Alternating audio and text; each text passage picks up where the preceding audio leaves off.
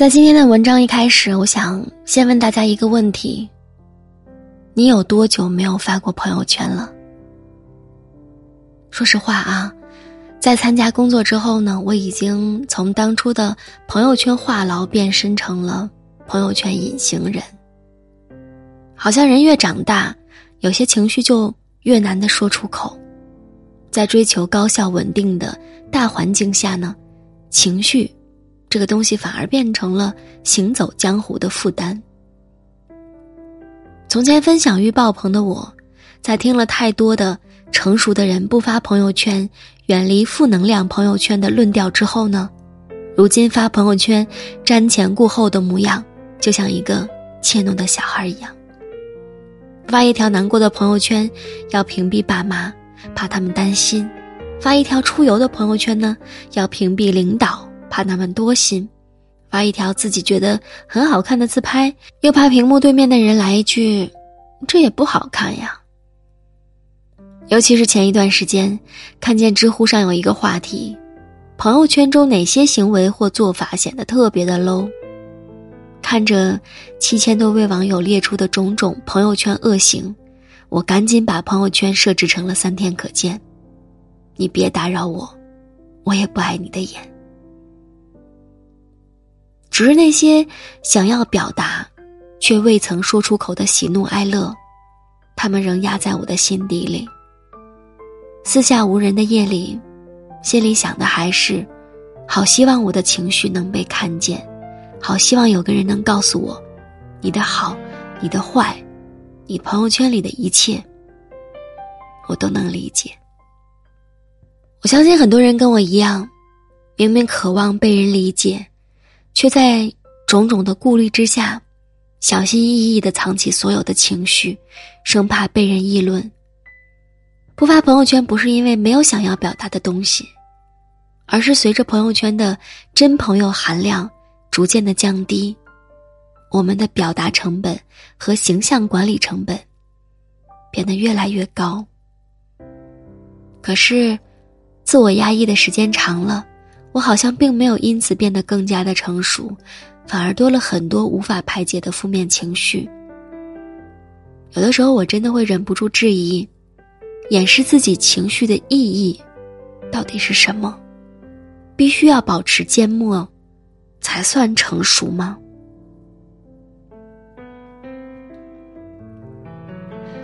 直到有一次，我帮爸爸清理手机内存，无意当中。点开他的手机相册，我才找到问题的答案。我的爸爸和大多数人的爸爸一样，内敛、严肃，不善表达。原以为他的手机里的照片无非都是那些出去玩的时候拍的花花草草，可当我点进去之后呢，却发现他相册里满满当当的，都是我几年前发在朋友圈里的故事。看着几年前我拙劣的 P 图技术。变形的五官，彩虹般的夸张的发色，我有点惊讶又难为情。我忍不住开口说：“爸，这是几年前的照片了，你什么时候存的呀？”他只是不好意思的笑一笑。这几年呢，都看不见你的朋友圈了，是不是把我屏蔽啦？想关心你都没机会了。我鼻子一酸。拽了张纸就走出了屋外，眼泪哗哗直流。我们总被告诫，要做一个不动声色的大人，不准情绪化，不准偷偷的想念。可你有没有想过，那些被控制的情绪背后，那些没有发出去的朋友圈的背后，也许藏着被拒绝的关心呢？就像有人说，表达的意义，不在于得到别人的理解，而在于，让你分辨出，谁才是真正愿意理解你的人。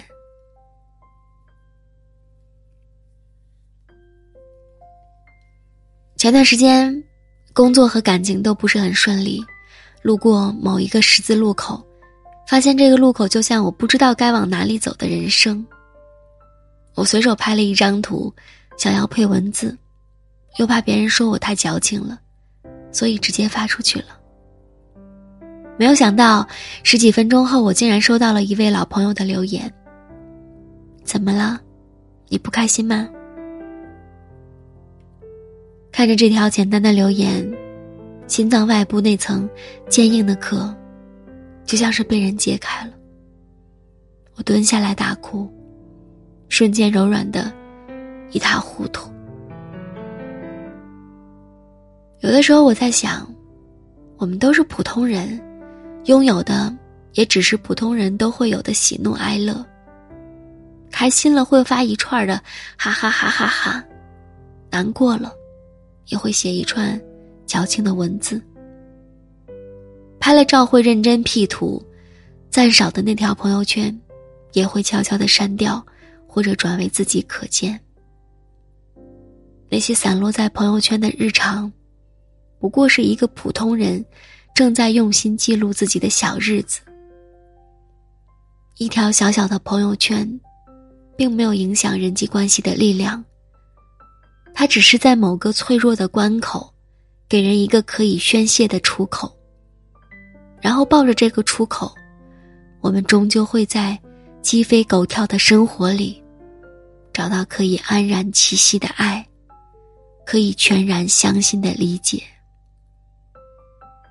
抱着这些被爱的、被理解的瞬间，我们就可以继续相信下去，继续生活下去，继续鼓足勇气，用生命中遇到的所有温暖，去对抗那些艰难的小日子了。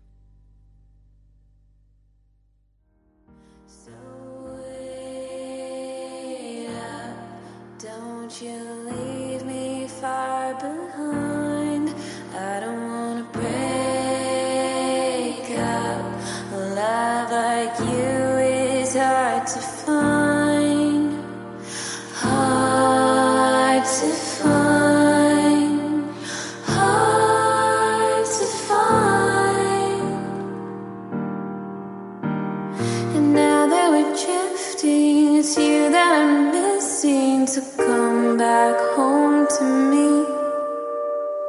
Just give me one more chance. The living room's so damn, so no one.